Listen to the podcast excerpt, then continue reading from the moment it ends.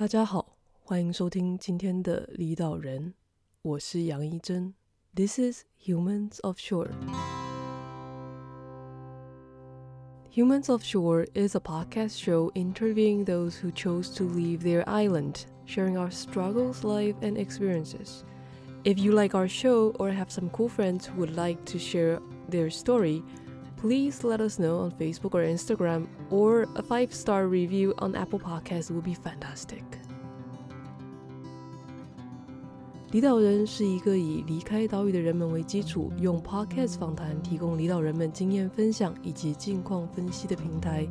二零一八年年底开始到现在，在 Anchor FM、Apple Podcast、Google Podcast 和 Spotify 等各大平台上都可以收听。 节目固定在各周日早上更新，欢迎大家在 FBIG 上面追踪离岛人，来获得下集预告和离岛人的废话满满更新。如果各位喜欢离岛人，也请帮离岛人们到 Apple Podcast 的页面上给离岛人节目五颗星星，让我们有继续下去的动力。大家好，欢迎收听今天的离岛人。就今天邀请到的是哥伦比亚大学临床心理硕士张雅文，然后心理学就是这个也是 Google 来啦，我自己对心理学也不是那么了解，所以万事 Google。心理学就是基本上给大家一个基本的小介绍，是一门研究人类及其他动物的内在心理历程、精神功能和外在行为的科学，是一门理论学科，也是一门应用学科。然后就岛上来讲说，其实我们大家在大学填科系的时候，都会因为你高中的时候有选组嘛，就是我不知道现在是什么分法啦。不过我们那个年代是分就是一类、二类跟三类。那所以自然组，就譬如说像建筑的话，基本上算是自然组。那历史啊，或者是什么国企啊，或者财经经济这种就是社会组。但像在大学选科系的时候，心理系啊，其实还蛮特别，是它有分成。两种就是是，譬如说像台大心理系，我查到是自然组，我不知道现在师大的话，心理辅导是社会组。那这其实中间还蛮多，就是不知道是实实诶、应用跟研究之类的差别在。然后所以今天邀请到的是哥大的，在哥大攻读临床心理的张雅文亚马，然后他曾经在台湾同志热线，然后松德医院有过实务的经验。然后，但其实亚马他不是心理系出身，是经济系，所以其实这是我第一次录心理相关的。那希望可以跟亚马稍微了解一下临床跟学术上，就是他自己的实务经验跟他现在在学的部分的差别，然后还有为什么他会从经济转到心理。然后当然，其实原本设定的呢是说他在就是希望他可以多分享他在美国的经验。不过就是顺应着就是昨天的大好消息，感谢辣台妹和民进党各位委员的帮忙。我们其实应该会离题很多，所以你现在是虽然说你现在是在美国念硕士，但是你现在人在台湾，对不对？我昨天刚回到台湾，呃，前天哦。对，其实之前就是有看到朋友他们，就是因为还是有之前我哦，反正你刚刚有提到我在热线嘛，我在热线的时候是当那个接线的义工，所以其实就是有稍微认识一些在热线的人，然后他们很多人也是在婚姻平权大平台。就是很主要，对，我只是很小很小的角色，但他们真的是在前线，就是很辛苦的角色。对，就是大概知道，就是五月十七是就是最重要的就是表决这样，所以就是刚好回来的隔天早上就就早上就是那个表决，所以就是对我就半夜哎、欸、晚上到吧，然后就想说不行，我一定要去，然后就早上就就赶快去这样。对啊，昨天我记得昨天大家就早上还是下雨，对不对？对啊，雨超大的，对，然后很挤，但还蛮开心，因为去的时候就是发现真的很多人，然后后来就是我，哎、欸，其实我到的时候，我大概是八点半到那个车站那边，然后后来有等一下朋友，然后再过去就已经可能快哎八点五十几到吧，然后那时候青岛东路就已经进不去了哦，在中山，哎、欸，等一下我突然发现我的声音这样可以吧？可以啊。好，对，然后就是青岛东路进不去，所以后来我们就在中山南路上，就立法院前面，然后后来又转到就是济南路那边，然后后来就是大概再过个一小时，其实就人潮就满了，就超级多人，然后雨超雨超级大，可是就是就你看到蛮多人，他们都其实没有撑伞，然后就是披着就是彩虹的披肩或者是其他东西，就是就是你看得出大家很多人其实是真的很认真的在等待那一刻，嗯。就是你看，就很多人真的是，就是是真的很期期待那个结果。因为我自己觉得最有趣的事情是，就是虽然说表决嘛，表决是立法院的事情，但是其实可以看得出来，就是行政院的部分其实准备都已经准备准备好准备满了。就是一通过那个瞬间，行政院各个单位啊就开始说：“哎、提醒大家哦，过了很开心，但是 这样我们有配套已经做好了，你知道吗？我觉得这还蛮厉害的。然后包含是内政部嘛，要等，就是对对是要。”登记的那个，对对对，然后就每一个，或者是就是说有婚假啊，什么都立刻准备好，就是告诉大家。外交部还有拍影片，我不知道这影片到底什么时候拍好的，是 你们拍的放很久的，对不对？成熟影片有没有？对啊，我就觉得超好笑，就是就是行政院动作真的是变得非常的快。我觉得我觉得还蛮感动的，就是不管是他们之前在试着在两边在协商，然后找出一个社会可以接受的版本。就即便它还是有蛮多地方是可能没有达到就是期待，可是就那可能可以透过事后的说法。那我觉得就是至少这一次就是行政院或是政府的那个角角色，我觉得扮演的蛮好的。对，我虽然说人在就是我人在日本，然后所以我其实没有办法直接感觉那个氛围，可是就是连出来是忍不住就是洗大家版，就一次发了就是一就是整天把的可能我转了十个以上的相关的东西吧。我觉得我的演出上的朋友群应该很痛苦，因为像美国也是二零一五年才。正式的就宣布就是婚姻平权这件事情，然后台湾二零一七大法官宣布违宪，然后二零一九到昨天这样子通过三读，就我觉得是一件很很真的很不容易的事情啊。嗯嗯嗯嗯嗯。那我这学期就是有修一一堂课叫 LGBTQ issue，然后那堂课其实我们看了一些，就是我们要自己看一些纪录片，然后要做一些个人跟个人的心得跟小组讨论，然后有一部叫 Politic Animals。那一部它其实就是在讲美国是怎么样，就是通过一些跟 LGBTQ 平权相关的法案，对，然后就是那个他们在要宣布，就是就是那叫什么，就是把同性婚姻纳入是宪法嘛？我很怕我讲错这个部分，但就是在二零一五年的那个婚姻平权这件事情上，就他们也是有反对方跟同意方在投票之前的辩论。那当时的反对方讲了很多话，就是就有点像说，哦，我也有朋友是同志啊，就是我我也觉得就是同志有人权啊，但是叭叭叭，就他还是不同意。就我觉得跟昨天我们看到费鸿泰、赖世宝跟 陈智慧的发言其实是非常像的。嗯，就是他们知道这是人权，可是他们选择忽视这件事情。嗯，对。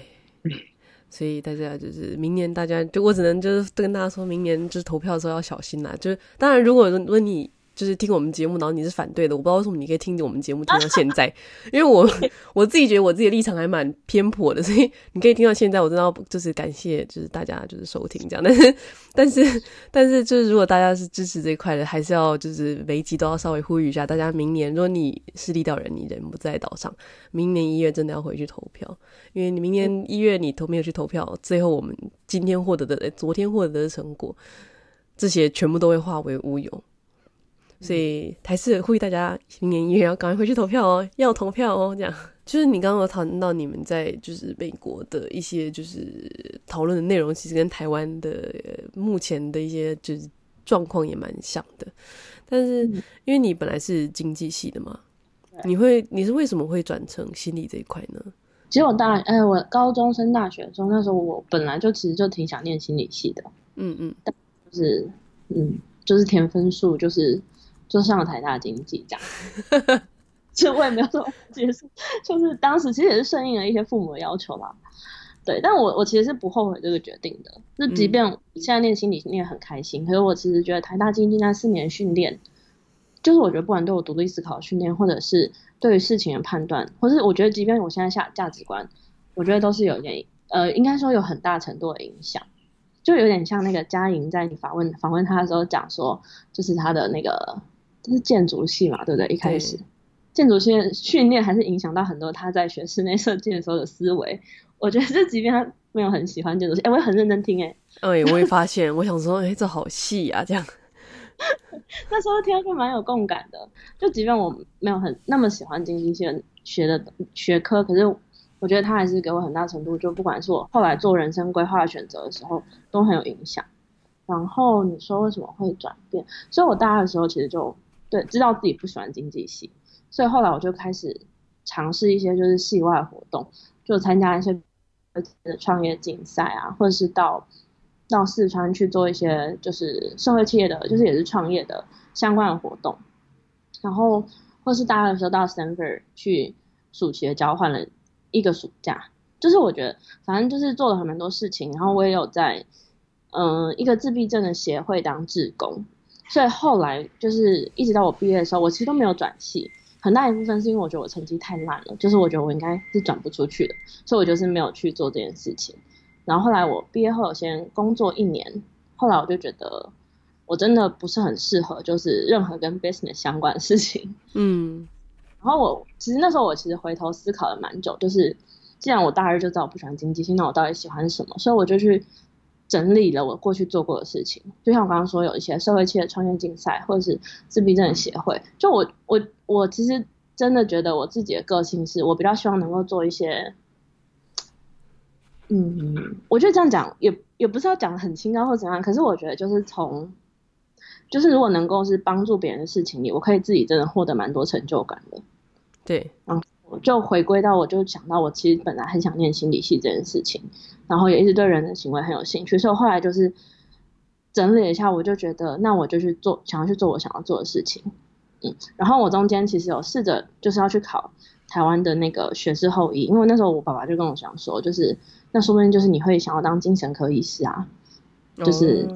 他就是给我这个想法，但我其实因为就你不知道自己要做什么，然后那时候我就想说，好，听听看他的建议，然后我就试着去考了一下，然后啊那时候也是有认真啦，就是只是其实也没有考上，然后后来中间的时候，我就刚好找到一家公司，他是在德州做精神科远距医疗，然后因为那时候我人在高雄，就是我那时候。住在高雄，就刚好那个公司也在高雄，可是他们其实在做，就是美国的德州的精神科的远距医疗的，怎么解释呢？很简单的解释，就是在美国啊，你如果在精神科，你要入院，就是你要住院前必须有一个入院前的诊断。对。然后他们就是那个公司的 CEO 就是发现了说，那个诊断其实是可以透过远距的方式去做，那如此他就可以省下非常非常多人力成本。跟时间的成本，他们只要有五六个医师，他们可以看德州非常非常多就是诊所或医院的入院前的诊断，他们就帮医医院省下那个人力成本，然后自己的医生就是又可以就是揽下这样的业务，就是帮公司赚钱。嗯嗯嗯嗯嗯，所以他就发现了这件事情，所以后来他就成立那个公司。然后我在公司里的时候，我做的角色是 medical billing，就是在做美国的医疗保险的的财务。对，然后。我就做做了三个月，那时候我其实本来还想要继续把后裔考完，然后后来我有去考，但是还是没有考上。然后 anyway 就是那是一个 比较失败的经历，但对，但是其实那个经历很认真的让我思考了，就是我到底想要做什么，就是包含在那个精神科的医院，呃，不是在那个公司的时候，我们会做一些 medical billing 的东西，就是你会看很多美国精神科的病例跟诊断，嗯，所以我因此看到非常多就是美国的病人的诊断和他们的一些。就是个人的资料，但但但那些都是我，我到底可不可以讲？我想一下，应该是那些都是我们都是有就是签过一些就是就是合约的，对。好，然后 anyway，反正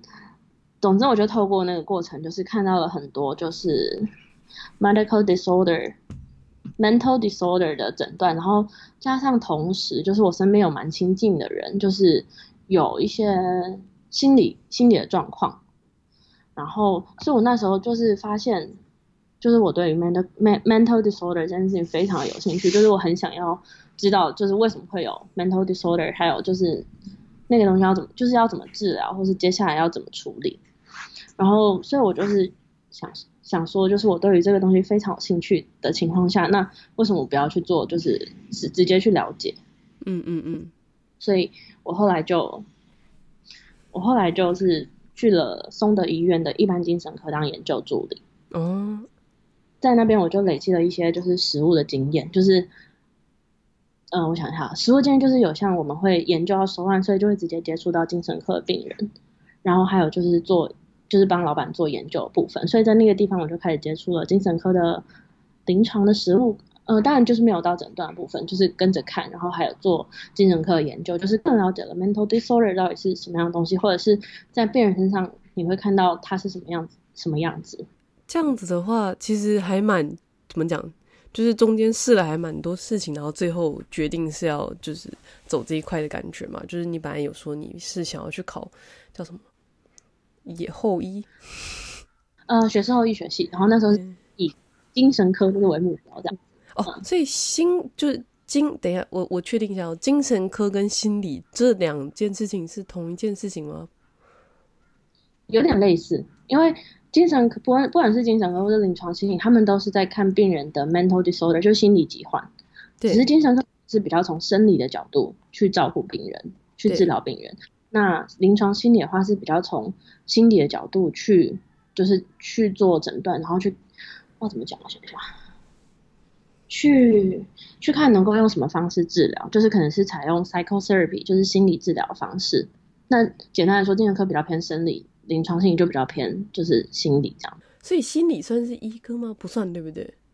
不算不算。呃，在台湾的话不算，在台湾的话是念心理系，然后要考临床心理的研究所，才可以考临床心理师的执照。嗯。那在我现在如果我现在在美国的话，那美国的训练比较是。就是你要念临床心理的博班，就是 PhD 才可以考临床心理的执照这样子。哦，所以如所以所有他们，譬如说在美国开业的心理医师，全部都是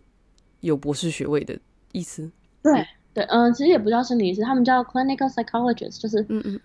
但如果是 PhD 的话，就是可以叫做 psychologist。对，但是就是不是回到你刚刚问题，就是他不是医学院，他们是不一样的训练。嗯。就是他的研究跟临床之间的差别，好像，呃，就譬如说，像以其他科系来讲，就我知道哈，就是如果你要走实务界的话，其实你会希望尽快，像建筑就会希望赶快进入业界去做，因为毕竟那个时间是有差的。然后，如果你要走，譬如说你要变成教学校的教授，或者是你想要做研究的话，你就会去念博班。这两件事情是某种程度上算是。学界跟业界有点有点小分开，就在后端的时候，但是感觉上心理，听你这样讲起来，心理是一个一起的系统。就是如果你要走研究，不管你要走研究，或是你要走实务上，其实都需要一个呃相当程度的嗯、呃、学历，才有办法去做后面的，比如说你要走哪个方向这样。哦，你的问题好像比较像是，就是是不是临床心理它是属于一个整合的。临床治疗跟研究的学科是这样吗？算是对，对对对。那他他的确是，就是在好，我把台湾跟美国分开讲好了。好，在美国的话，我先讲美国的，因为我我觉得我现在可能比较清楚美国的，然后台湾呢，我稍微介绍一下，但是我可能就只能很粗粗浅的介绍。嗯嗯嗯。就是在美国的话，临床心理他们认为是一个博士的训练，就是 PhD 的训练，所以。大部分的 PhD 还是着重于研究的训练，所以在美国，就是如果你想要念临床心理的话，其实你要很确定、很确定你想要做研究。然后，当然它同时也有临床的实务的训练，但是基本上以美国的训练来说，他会认为临床的训练是辅佐你研究的能力，就是你可以从训练中去观察到一些问题，或是观察到说，哦，今天你如果想要研究一个治疗方法。在这个病人身上，你可能怎么调整一些你的你的变音，或者是你可以怎么样子设计你的实验，就是去证证明你想要就是研究那个心理治疗方法，这可能是一种，就是或者是说你今天在治疗病呃治疗病人的过程中，你可能去发现说哦，就是是不是有其他原因可能是造成就是这个病人的这个 mental disorder 的原因，所以研究有点像是会研究他的。有人会做 prevention 或 intervention，就是一种是预防，一种是治疗。intervention 中文比较像介入，可是在心心理的话，其实就有点像是设计一些就是治疗的疗程，就是 intervention。然后 prevention 的话是有些人会去想要研究出哦，做什么事情可以就是预防某一种疾患的发生。嗯，对。Prevention intervention 都有人在做，那也有一种有一些人是做 mechanism 的研究，就是机制，比如说他们想要知道说，哦，schizophrenia 就是是怎么形成？对不起，我我讲太快，就是 schizophrenia 是精神分，以前叫精神分裂症，现在叫视觉症。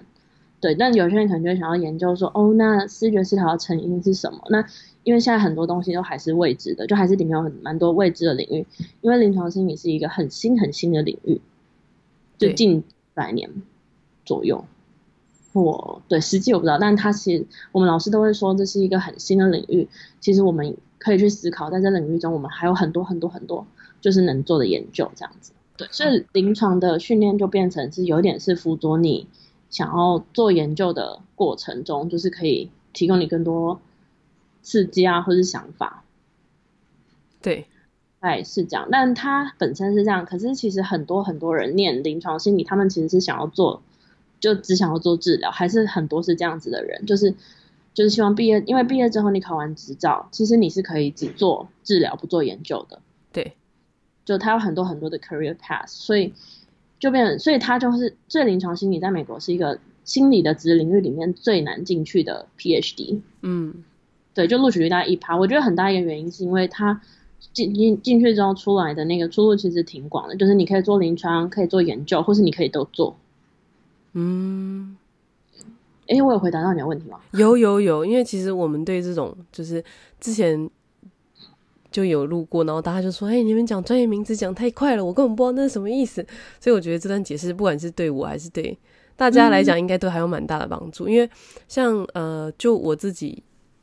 的感感觉啦，就是岛上对于心理，譬如说他们的一些做法或是一些想法，你会觉得说，哎，这个东西是不是需要，就是去，就是那个看心理医生这件事情，就是就是对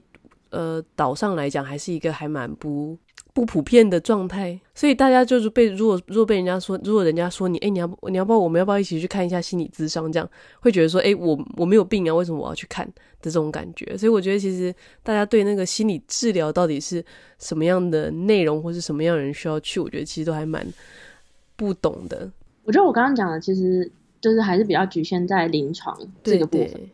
我觉得临床就是可能是比较偏在比较重症，或是专门在看他的诊断。或者是在研究就是诊断治疗方法，其实像你刚刚提到的心理，呃，看心理咨商，或者是我觉得那是比较偏就是智商的领域，嗯嗯。然后我觉得这两个是有点不一样，可以说他们很多类似的地方，但也有一些不一样的地方。我我我觉我知道在台湾其实智商跟临床他们是有一点可能有些人是 互相就是不是。那么能够接受的，但 anyway 就是因为我其实对我来说，我不是一个本身心理系的人，所以。我觉得对我来说，两个领域都非常有趣的。嗯嗯，然后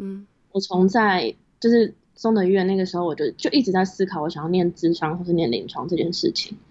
然后，但我的理解，我觉得对于在念智商或是在念临床的人，可能对他们来说，可能不一定是他们以为那样。可是我觉得，就是这两个东西都是非常非常有趣，因为我觉得智商是我讲我了解的智商好了，我了解的智商是一个比较以人为本，就是为出发，然后去。嗯，就是你和智商师之间的关系，其实是可以让你学习在你和其他人的关系的。但智商有很多很多学派，那就是可能我的理解是其中某一个学派是这样子。然后我觉得这件事情是非常非常棒的，因为我觉得我们就是人人一生中其实会经历非常多的关系，不管是跟你的亲人，或是跟朋友，或是跟你的对象，或是跟你的未来的那叫什么可以结婚的对象。为什么失去这种名字？对。或女的，对，就是不管是同性伴侣或异性伴侣，就是这种亲密的关系，对对对，亲密关系，这种比较亲密的关系，其实是很多事情对我们来说都是需要学习的。然后我们也会因为很多，呃，或是第一次遇到，或是不熟悉，而会在某些关系中会过得不舒服。然后我觉得智商是一件可以让你去审视你自己在某某些关系里的角色，对，或是。去审视你在关系里要怎么样，你舒服，对方也舒服，然后去透过你和智商师的关系去练习那些关系，再回到你，再帮助到你自己原本的关系上。嗯嗯。但相信我讲的绝对不是所有智商都这样，但它可能是其中一个学派。然后，就我觉得这件事情是很棒的，因为我觉得当你有一个对象是可以让你去练习你所有的关系，或是或者是练习就是。在某些关系中，你会发现自己可能时常会固着在某一样的角色，然后就我觉得透过这个有一个人可以去帮你，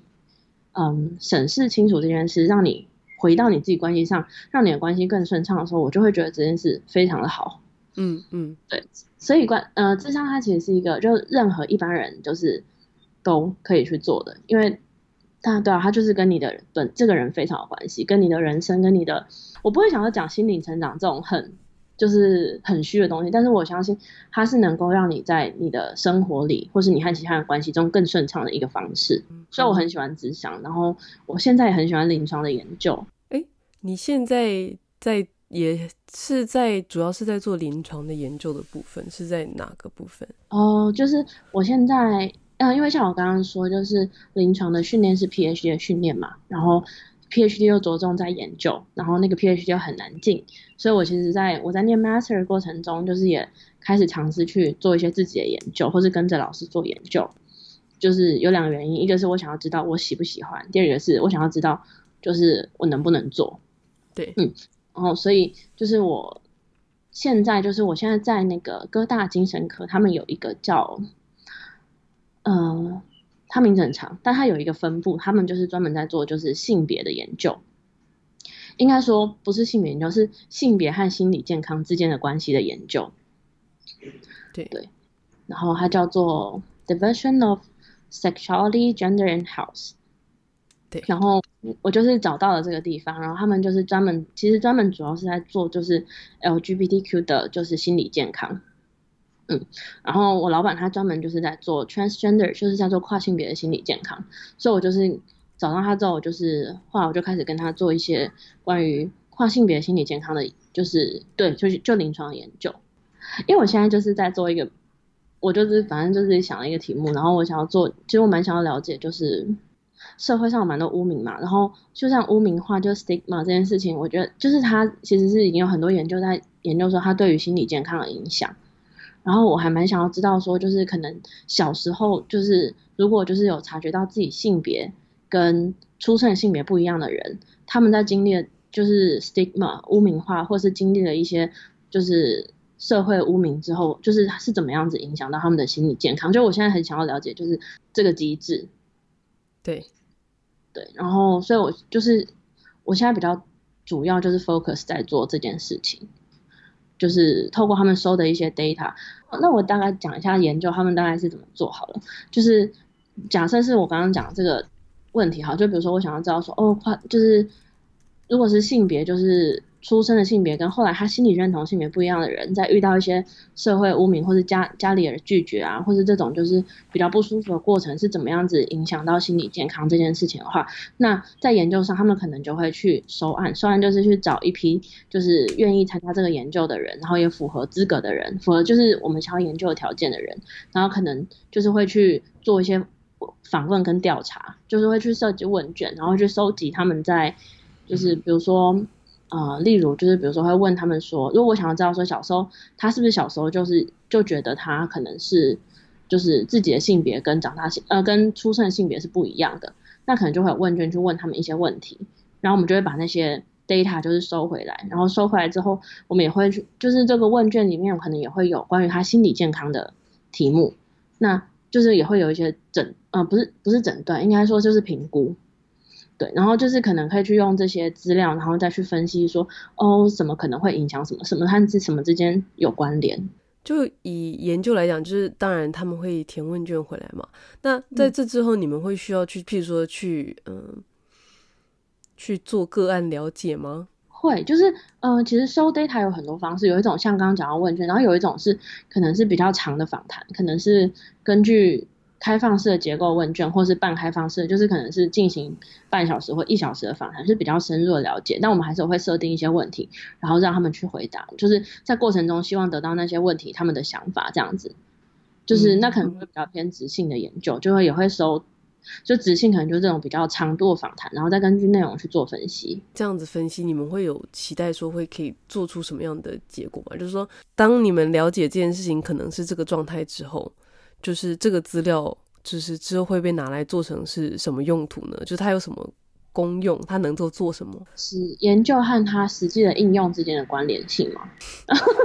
我我我之前也很想拿这种问题问我老板，但嗯、呃，好，我觉得研究好，因为我反正我在研究上也是一个比较新的角色，对，然后但我就是其实我很爱问这种问题，我甚至会问我老板说：“那你怎么样？你觉得你就可以写？你觉得到什么程度你可以写一篇 paper？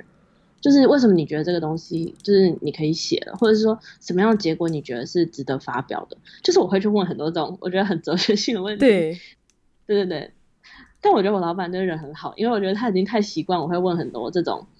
这种问题。那其实我其实心里也是很希望，就是这些东西都是可以被应用的。对对，对，但我知道，我像你刚刚问题，我其实也有过，就是从研究到应用，我觉得它是有一个很长的过程，而且因为你研究要研究出其中一个关联，他可能是要花很多时间才能够证明一件很小的事情。嗯嗯，啊，你可能要很多很多很小的事情累积在一起，就有点像拼图吧。就是当你证明了其中两个东西的关联，那你还不知道它的东西是因果的关联或者怎么样，那其实都要透过更多的研究去证实。而且通常像研究上，他们会讲求就是你研究的结果是要可以被复制的。就是今，不管是最好的，就是如果它今天是可以成为一个真实的东西，或是理论，或是什么，它是可以不断被验证，永远都会是那样子，就有点像说，哦，地心引力的存在，就是不管怎么样，在地球上就是会有地心引力这件事情，不管你到哪里，在台湾、在美国，在都是有地心引力的，对，是这样子。那研究，但最好最好研究就是你换一个地方，换一种人，换我讲一种人是换一个国家的意思，或者是换一个地区，就是你都都是希望可以得到一样的结果的。但这件事就还蛮困难，而且就是每个人就是因为不可能一次说就是什么全球 data 或什么，而且这种 也会因为资料会太就是太太怎么讲，变异性太高了，就是很多人可能会就是不同地方人都在做研究，可是能不能够适应那个地方的文化，其实也是很大的问题。好，我我偏题了，我要讲的是，呃 我想看好，就是我觉得研究对我来说，它其实就有点像拼图。就是当你今天花很多时间，你可能得到一块很小的拼图，可是因为有其他人也都在做一样的事情，或是他们在做跟你很接近的领域中的不同的研究，你们就可以更清晰的了解说，哦，这个领域或是好这个心理疾患好了，这个心理疾患它是什么样子，或是它有什么可能可能可能的治疗方式，就是可能是这样，是透过很多很多很多人的努力才能够得到一个比较完整的样子。那现在就是因为还有很多未知，所以才有这么多研究可以做。好，然后我要讲的是，我觉得要把研究应用到就是改变改变一些，嗯、好，我自己想法是，就是我觉得研究是可以去改变政策的，因为研究就是提出了就是社会，嗯，就是证据的支持嘛。那很多政策改变，它可能是需要一些就是实证的研究去辅佐那个政策的改变。就我觉得政策改变是其中一个能够改变社会的方式。对，对，但当然还有研究，有些研究是像咨商研究，它可能就会去证明说，哦，心理治疗什么样子的治疗对什么样子的疾患是有帮助的。那那种可能就是临床在临床上就会去看这些 paper 说，哦，那他可能也可以用那个 paper 得到的结果去设计他的治疗方式。对，就是那这是其中一个应用的方法。那我刚刚讲另外一种是，我觉得它也可以提供就是社会的。Policy 的改变，嗯，但这但这些就是，如果要到是 policy 的改变，可能就是又更复杂了，就是又跟其他人有关，就是跟 policy maker 有关，或者是跟社会结构有关，就是这是很大的问题。不过我我觉得研究是可以拿来做，就是证据的支持的，嗯，它可能没有办法直接的去改变一个现象，可是它可以当做那个现象。为什么需要改变的证据的支持？对，哦，这些话我之前都没想过，我怎么就这样讲出来了？耶，太不可思议了！好，我觉得对啊，因为其实我现在发现我很有很有兴趣的一个东西，它叫做我如果讲的太学术、太无聊，你就就打断我没有关系，我会打一个很大的哈欠。好，OK OK，就是我现在很有兴趣的东西叫 structure stigma，它叫做结构性的污名，其实，在台湾还没有人做。有的话就是写信来骂我没有关系，因为我就是没有看到，但我很希望有人做。就是结构污名，它有点在讲说社会的政策或是社会 social norm，就是社会的 social norm 的中文是什么啊？你问我，就是一个社会的规范，好了，规范就是有点像，好，就像同性恋、同性婚姻这件事情，对，可能 social norm 上面没有全部的人都认同，在台湾，但是。可能很多人越来越同意这件事情，social norm 就在改变了，然后再加上我们昨天的那个政策改变，它其实就是一个 policy 的改变。那这些东西其实都是会都是结构污名的一部分。对，具体一点来讲，就是当昨天那个同性婚姻的修法修过了之后，社会上对于同性婚姻的接受度又越可能会更高，可能不会立即变高，可是可能会慢慢程度的变高。那它变高的时候，social structure stigma 可能就会减少，就结构的污名可能就会越来越少。嗯，就是我很想要，嗯、因为我我其实就觉得结构的污名是很大很大程度影响到心理健康的一个很关键的点，就有点像说。同性婚姻还没合法之前，很多同志他可能是需要去隐藏自己的身份，然后或者是因为公投的失败，我知道有很多人就是就因此就离开了这个世界。就是这些人都是因为他们没有办法，嗯、应该说就是这个社会污名带来太多太多太多的社会压力，是他们没有办法承担的。所以今天就是结构的污名如果变少的话，就是其实也许我也不我也不知道实际上会怎么样，但是也许就是。可能心理健康就会提升，就是这是我我还蛮希望就是可以就是去做去了解的啦。因为我在热线的时候，在接线的时候，其实那时候就是我不能讲个案的内内容，不过就是你会知道说哦，其实很多人他们真的是因为社会的歧视，或者是家人的歧视、家人的不接受，而因此就是必须，比如说躲在家里，或者是没有办法，就是看就是没有办法。去光明正大讨论自己的性倾向，光明正大的去谈恋爱，或者这些都是很大的压力。对，然后这些就是都进而的，就是影响了他们的心理健康。对，就是对，不是我自己传染，而是就是可能有些个人他们就是会有，就是会告诉你说他有忧郁症啊，或是其他的心理疾患。那所以我觉得从社会的角度，就是从结构的角度去想，就是如果结构可以改变。那可能社会压力就会减少，那个人承受到的污名和歧视就会变少，那心理健康就会提升。就是，对我当然是希望是这样，但是我知道社会结构也不会一开不会一天改变，可是就是我觉得渐进式的这些改变，其实都很大很大程度能够就是去改变一个人他的 mental health。对，所以我觉得是，嗯嗯嗯，对啊，所以这些过程其实都一直让我很确定，就是我真的很想要，就是。做这件事情，那无论未来做实务或者做研究，我其实都还蛮希望可以继续研究，就是 LGBTQ 的 mental health 啊。但我知道有些人他们会认为说，为什么你要研究同志的心理健康？同志跟其他人不一样吗？为什么同志要被挑出来讨论？就是之前我看我朋友在做研究，就在网络上找那个实实验的人的时候，就有被人家攻击过。然后其实那时候我就可以理解，就是。也许有些人也会把这个当成污名的一部分，嗯，不过我自己是觉得，就是不是因为不一样，而是因为这个社会对待的方式不一样，所以才需要特别的去理解说，哦，那可能会有什么样的困难，那要怎么样去消除那些困难？你不做研究就没有改善，就是如果你不承认这个地方是个问题，它就不会有解答，嗯，因为你不觉得它是问题，你就不会去想要找到问题，就是那个当然。最我们的最终目标是希望说这件事情不再是一个，就是你不再需要去用特别的名词去称呼它，你希望所有事情都最后被定义成婚姻。但是，但是如果你在现在还没有成变成那个状态的时候，不去把这件事情拿出来讨论，那它永远都没有改善的可能嘛？因为大家就觉得说，哎，我们就把它放着放着放着放。然后，但是对对，当然对有一些对这件事情有认知的人来讲，你这就是这种做法可能会就是把它挑出来特别化，但是对。百分之九十人来讲，他们根本就以为这件事情不存在啊，所以我我就非常非常能够理解你刚刚讲的，就是就是有些人认为被提出来就是不一样，但我觉得所有人都不希望被认为不一样，可是我觉得是因为社会上对于这件事情的态度，很多人觉得是不一样的，嗯，所以我们才要证明给他看没有不一样，对。对，然后因为那个问题。就是就像你说的，如果有一天我们都不用再讨论这个问题，那绝对是最好的。就比如说像台湾，现在已经现在当然还会有一些性别的问题啦，就是说，譬如说穿裙子不能当三军统帅之类的屁话。但是其实就是现在已经没有人会质疑为什么女生可以投票这件问题了，因为很久很久以前，有些人就是有一群人把这件事情奋斗过来了，所以在那个时候，他们把这件事情拿出来吵，就是拿出来，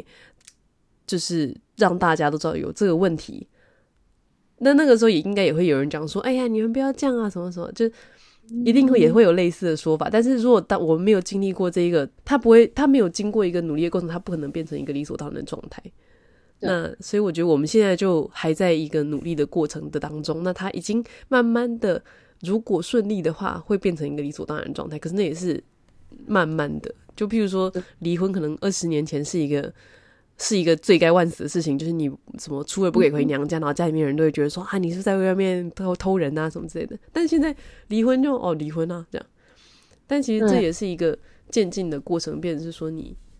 因为社会要去。适应这件事情也需要时间，就像是我们知道这件事情也需要时间一样，所以我觉得还蛮……嗯，不过我觉得很不错的地方是，就是就正因为台湾是一个可以很自由的讲自己想讲的话，所以可以有这么多的声音存在。我觉得就是因为有这么多声音存存在，所以就是这个社会才会往好的方向去。嗯，就即便有些声音是你真的不喜欢的，对，所以我觉得像就算。是他不希望这件事情变成一个议题，可是因为有这样的声音，你才会知道哦，那就是反正我们就是那个就是，当然就是大家的最终目标，就是对，对啊。但我觉得很好的点是，就是在台湾大家真的可以这么自在的，就是讲这些话。嗯，因为我我我就是一直在跟我的中国朋友讲，就是。同婚这件事情，就是中间的过程，其实他也就自己说，诶，那就是为什么可以这样立法？就是那一个人有几票，就是谁可以投票？就他问我很多问题，他就跟我说，因为他们不能投票，所以他就是都不知道。然后我就跟他讲完，他就觉得太不可思议了。然后他也觉得天哪，就那你们成为亚洲第一个立法，但我们没有讲到国家这件事情。我觉得这件事情对他们来说很敏感。他的利益还是觉得，就是天啊，就是天啊，你们真的太棒了，就是你们居然可以做这件事情。对我我不我不会讨厌中国人，我觉得就是很多东西是民族或结构问题，但对，对，但我对对对，对我来说，台湾就是一个国家，是一个有主权的国家。对，顺便在那边宣告自己的立场。不会不会不会，其实哦，就是其实忘记是谁啊，有跟我谈到，就是说因为我是中文的嘛，然后他们就说、嗯、啊，你这样子讲太多的话，让你在中国会封杀。我想说，我本来就没有以中国做市场。是可以自由讨论，可以开放讨论这件事情，本来就是一个很大的一个就是重点，嗯、就是没有这个基础，我们就没有后面这些所有的事情。起手式，我也是有一些中国的朋友啦，但是 起手式，但是但是就是就是 就是，如果不要跟他们讨论，就是这种国家地区的问题。其实我是觉得他们都对外界还蛮好奇，要不然他们也不会离开那个地方嘛。要不然，比如说像是北韩的人逃到美国之后，发现每天都可以吃肉，我就觉得世界真是为什么这么美好一样的概念。那我觉得这种东西是要慢慢的让他们去体会跟感受的，因为你就是你放飞的鸟，你就回不了笼子里了，你就会觉得为什么我坐在笼子里面这样？对啊，而且要是有一天中国可以有民主的话，那也蛮不可思议，就是也蛮好的啊。他国事务，但是你们家有，我只能给你爱与支持这样。不知道我我刚刚对不起，因为我刚刚只是一边在思考，就是那个，就是因为我在思考你好像要问我的某一题，然后我就在想说，哦，就是听起来你有很好的就是朋友，就是因为都蛮支持你的，然后就是你自己也很大方面的这件事情，所以这整件事情对你来说就不是一个 issue。我觉得是一个 issue，但是我觉得如果不试着把它正，就是你用你用，如果你不用普通跟正面态度去把它正常化的话，这件事情对你来讲永远都会是 issue。嗯，因为你自己就内心就觉得这是一个 issue，所以当别人看，就是呃，譬如说我们就是譬如说你如果跟你打招呼的迎面来的人，这个人是笑着的，然后说哎你好，那你也会用正面态度去对他嘛？譬如说你去 interview 的时候，你就会说你要用积极正面态度去面对面试官，那他就会觉得他就会收到那个正面的情绪之后，然后就会比较正面的回馈你。所以如果我们自己用。对自己有疑惑，觉得自己是个 issue 的态度去面对别人的时候，那别人就会感觉到，哎，你这个人对自己其实还很多怀疑。那我也可以怀疑你嘛，嗯、因为反正你自己也在怀疑你自己。嗯，就是比较是跟人就是相处上，你觉得你知道怎么样拿捏你舒服的就是角度。对啊，所以我我因为我觉得虽然说这个不是一个可以通用在所有人的身上的一个状态，嗯、可是我自己是觉得有时候。就是呃，就是因为在日本嘛，所以有些环境跟像台湾其实还蛮普遍。虽然说大家就是去年的公投结果还蛮惨的，但是其实、嗯、呃，就是一般老人家也不会多说什么。嗯嗯，就是已经习惯有些人就是其实已经习惯这个社会状态，就是有很多人就是做各种各样随便啦都可以，因为台湾本来就是一个很就是一种青菜啊、龙尾赛啊那种感觉的社会，但是在日本就会比较多的就是规定，然后所以我自己是觉得在就是以昨天的结果来讲，台湾其实已经还蛮幸运，就是说就是有这么多人愿意就是努力去把这件事情推过去。在研究 LGBT 的心心理健康的时候，有一个模型叫 Minority Stress Model。它其实主要架构，它不是要说 LGBT 族群有比较高的心理疾患的可能性，它不是要说这个。对，它是要说，因为有很很多很多的社会压力，这些社会压力都是造成心理疾患的因素，而这些社会压力因为加诸在 LGBT 族群身上，所以才会造成就是可能有比较高的几率。有心理疾患，所以它重点是社会那些 social stress 社社会的压力带来的心理疾患。对，好，然后这些社会压力有哪一些形式？你刚刚讲，我想到一个，就是叫做 internalized homophobia，它的翻译其实我不知道台湾怎么翻，但有点像是内化的恐同。嗯，就是意思就是说，可能假设假设我是一个 gay 好了，就是假设我是一个 gay，然后我其实很害怕我自己是 gay，因为我很怕，假设我很怕我的家人发现我是 gay，深贵吗？真的是我变得很恐慌，因为我不能接受我自己是 gay 的这个身份。然后我之前在医院的时候有遇到的个案是，他是 gay，然后，嗯，他是 gay 嘛？好，anyway，他他他他是 gay，但是他跟一个女生结婚，然后，但他其实是很很害怕自己是同志的这个身份，所以他一直希望证明自己不是同志。然后他遇到一个不错的女生，就跟他结婚了。可是婚后他发现他还是。大概过两年，他发现他还是受不了，就是同性的诱惑，所以他就是有很多的跟同性的一夜情。他太太好可怜哦。后来他太太发现了这件事情，但是因为呢，这中间有一个因素，是因为他们两个是在教会认识的。他当初上 其实很大一个原因也是希望能够摆脱，他认为同性恋是一种罪，他希望能够摆脱这个罪。然后，反正他太太跟他立场就是，他们要帮助他从这个罪中就是离开。对，就是，嗯、呃，因为因为但是他们是真心的相信这件事情，所以我觉得好，那是他们的价值观。但因为，但是我觉得在他身上，我看到的是，就是他其实是非常害怕自己是同志这个身份的。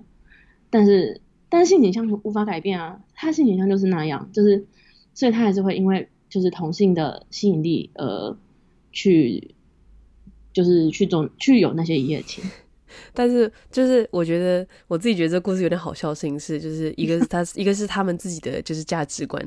然后再来是他太太愿意支持他这件事情，也蛮好笑的。对不起，但是另外 第三个事情是说，就是他觉得他没办法对抗诱惑，但是他去做这件事情，其实这东西很好笑，是你没办法对抗诱惑，跟你实际去做这件事情是两件事。对啊，嗯，你没办法抗拒诱惑，就是我喜欢这个人，然后我已经喜欢到无法自拔，但是。你跑去对他干什么这件事情，这个是你的自己决定的事情哦。对，所以其实他其实根本就 就是很矛盾啦，就是就是就照你说的很矛盾。我觉得他的宗教有点像是他抗拒他的恐同的一个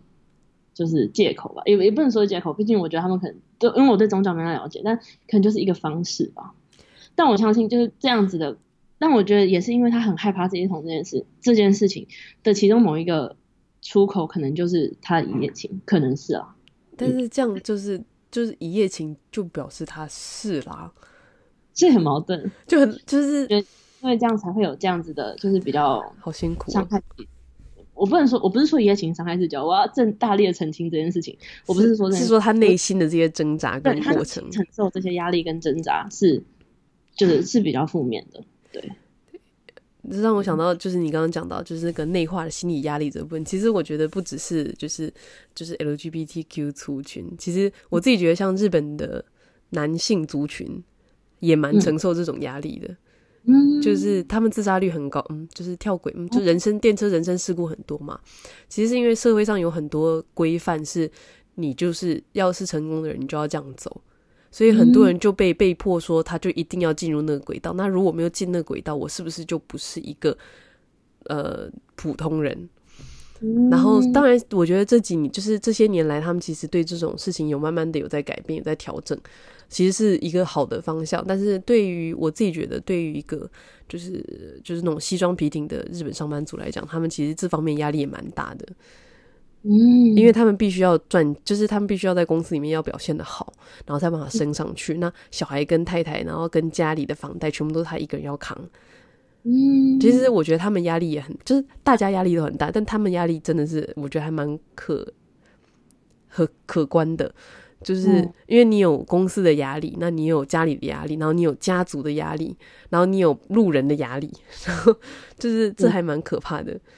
所以他们才会有这么多人在就是人生事故这样。女生是不是也相对也承受另一种不同的压力啊？有些人当然会想要工作，但是我自己遇到大部分人还是呈现一个结婚之后就做家庭主妇的一个概念。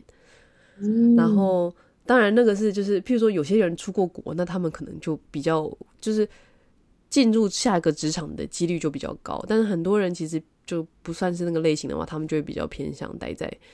家里。那他们待在家里面，其实我自己觉得啦，要看就是两个人的关系。但是你基本的责任就是你要把家里面都扫得一尘不染的。那先生的衣服跟什么鞋子全部都要处理好。那如果他穿着皱掉的衬衫出门，那就是你的错嘛。然后譬如说像家里面的周，就是你家家的周边的环境维护也是你的责任之一。天哪！然后那个 budget 的问题，比如说大家有看《月薪娇妻》，其实会比那个再更惨一点，就是没有杰伊演的那么可爱，就是。就是没有不，大家不是像平框一样人都那么好，会可以讨论这个就是薪水的问题。没有，就是你没有薪水的。然后小孩生出来也都是全部你要顾。然后他们周就周末出去玩的时候，打点车，爸爸就背着一个小小的斜的一个那这个就是小包包，就装钱包什么之类的。然后妈妈就背大包小包，还要推那个娃娃车。因为对爸爸来讲，他休他下班他就是休息的嘛。但对妈妈来讲，那是她工作的正中间。所以其实对主妇来讲，她时间是没有休息的，尤其是有小孩之后，然后那些全部都是你的责任。天哪！当然，就是现在也有一些有一些家庭的结构也在改变，就是有些爸爸也会帮忙，就带小孩什么的。但是还蛮，我自己看到在电视上还有蛮一半以上的比例都还是一个爸爸。当然，如果有你小孩有两个的话，有你有两只在跑，你当然也还是要去抓一只。但如果只有一只的话，通常都是妈妈一个人在顾。那他顶多就是帮忙把那个婴儿车拉上拉上电车啦，就是我自己觉得他这个状态跟 LGBTQ 有一点点相像啦，嗯，就是他们很怕自己变成不是一般人的人这样，我觉得蛮像的啊，我觉得蛮像的，对，因为像我刚刚讲到 Minority Stress Model，它其实本身被提出来，当然提的那个人他是专门在做就是 LGBTQ 的 mental health，可是其实那个 model 当初被提出来的时候，他认为这个 model 是适用在不管是性别、种族、性倾向。的弱势都是可以用，对对。但目前比较多研究是把它放在就是在 LGBTQ 的 mental health 的研究，对啊。但是所以你刚刚讲到日本那个，我觉得其实那个因为社会压力造成的心理健康其实是蛮蛮相像的。对，而且我觉得最好笑的事情是他们压力最大，就是我自己觉得压力很大，居然是传统中的主流族群，就是异性恋男性上班族。嗯，这还蛮好笑的。那相对的也是因为。就是今天他有比较多的好压力，好了，但他是不是相对也有比较多的 privilege？对，他有很大的特权，对不对？对，对啊，就我觉得那个蛮有趣的啊，那个文化上的特权跟压力。对，所以像像你刚刚在讲说，就是这个关于这种就是 minority，欸，minority 它字面上意思是弱势，但其实弱势，我知道大家会立刻把它连接到负面的意涵，可是它其实就是只是少数的意思而已。嗯，minority 就是少数，就是比较少，三跟七，三比较少，没有负面意涵。做下去吗？就是你有打算在，就是你是这个研究，你是打算继续在美国继续发展，还是你会有兴趣把像这种你在美国经验把它就是导到台湾，或者是？现在，嗯、我觉得只有两个，就是如果只是想法的话，我很想要把它，就是我还蛮想要做台湾的研究的，但是，呃，但是因为我不会这么快的。啊，我也不知道，但是因为我接下来要在美国念，如果我要在美国念 PhD，那就是又是一个五年六年的时间，所以如果以实际上来说，我不知道是不是会，但是其实我真的蛮想做台湾，而且就刚好因为我有兴趣的主题，我刚刚前面讲到的那个 structure stigma 就是结构性的污名，刚好因为台湾通过了这个法案，其实我前大概两三周前就在思考这件事情，就是是不是能够就是去研究说这个法案过了之后，在比如说好，因为这个法案跟同志有关，在同志的心理健康会不会有有所改善？就是我还蛮想要在台湾研究这个东西的，对。但我现在作为一个只是一个 master student，我其实不太，我又在想说要在台湾，就是我知道有些老师有在做，就是试试看能不能找合作者做。我有在思考，但是如果可以的话，就是其实也蛮能够用课余的时间做这个研究的。那因为我觉得刚好台湾现在是一个非常非常好的时机，跟是一个很好的范本，我们可以去看说，哦，这个通过是是不是会带来正面影响？那就可以去又可以去支持说这个法案其实真的是对台湾有帮助的。嗯嗯嗯嗯，很多层面来讲，然后对，那我其实 eventually 我真的会最终我是蛮想回台湾的。对，嗯。然后，但我觉得现阶段，我觉得这有很多很多议题，就是包含，就是心理界，就是对于就是海外留学的学生的态度，或者是就我觉得这有蛮多层面的啦。在现阶段，我觉得对我个人而言，可能在美国念博班对我来说是比较好的，是比较适合的。对，然后，所以我会想要在国外，那可能这，但这可能真的就是又是一段时间，嗯，对啊，所以。回来的话，我也不知道会多久。但是如果同时能够一边做台湾研究的话，其实也挺好的。就是我就是一直有在思考这件事情，嗯，你说一直待在美国，然后做台湾的研究这样。对啊，我觉得找台湾合作者其实也是可行的。对，你说伴伴侣吗？或者是我知道有些有些精神科医师，他们就是都有在做这样子，就是在做 LGBTQ 的 research，就是的研究的心理健康研究。因为还蛮有趣的，就是很多就是很多专门其实是你不回去，你不在当地，就是你的地理关系太远，其实会很难进行。比如说建筑，我不在当地根本没办法盖啊，在讲什么？然后，但是像感觉上你刚刚讲的，就是其实在美国也可以跟台湾的，就是的的的的研究者合作，这其实也是一种做法，就还蛮有趣的。对啊，就是可能可以用那边的资源跟台湾的老师去结合台湾。可以收的 data 什么的，但我不知道，我其实不太知道台湾的老师会不会是什么样的态度面对这个事情，因为可能这只是我自己的想法，我还没去就是实践。对，但我其实还蛮想，就是有在思考说我回台，因为我会在台北两周刚回来嘛，然后我台北这两周我其实是蛮想要做这件事情的。哦，对，刚刚早上我才在跟我朋友讲这件事，就才在讲说，我我想要去找一个我之前联络过的，就是医师有在做研究，就是去讨论这件事情要。那有没有可能性，我们去做，就是法案通过之后，LGBTQ 族群的心理健康的，是不是就是有正向改变这件事情？嗯，嗯所以在嗯，对啊，所以其实是蛮蛮，如果可以，我真的蛮想这样做的啦，因为我知道台湾其实做相关研究人，跟其他领域比起来不是真的很多，但如果有其他人愿意去做这件事情，我也蛮开心的。对，就是。就是对啊，我觉得这件事很重要。所以，如果大家各位听众，就是你们有认识相关，然后想要做类似的呃研究的朋友，欢迎联络。嗯，可以可以可以来跟我压嘛，大家可以一起合作这样。对。感谢大家收听今天的离岛人，我是杨英珍。This is Humans of Shore。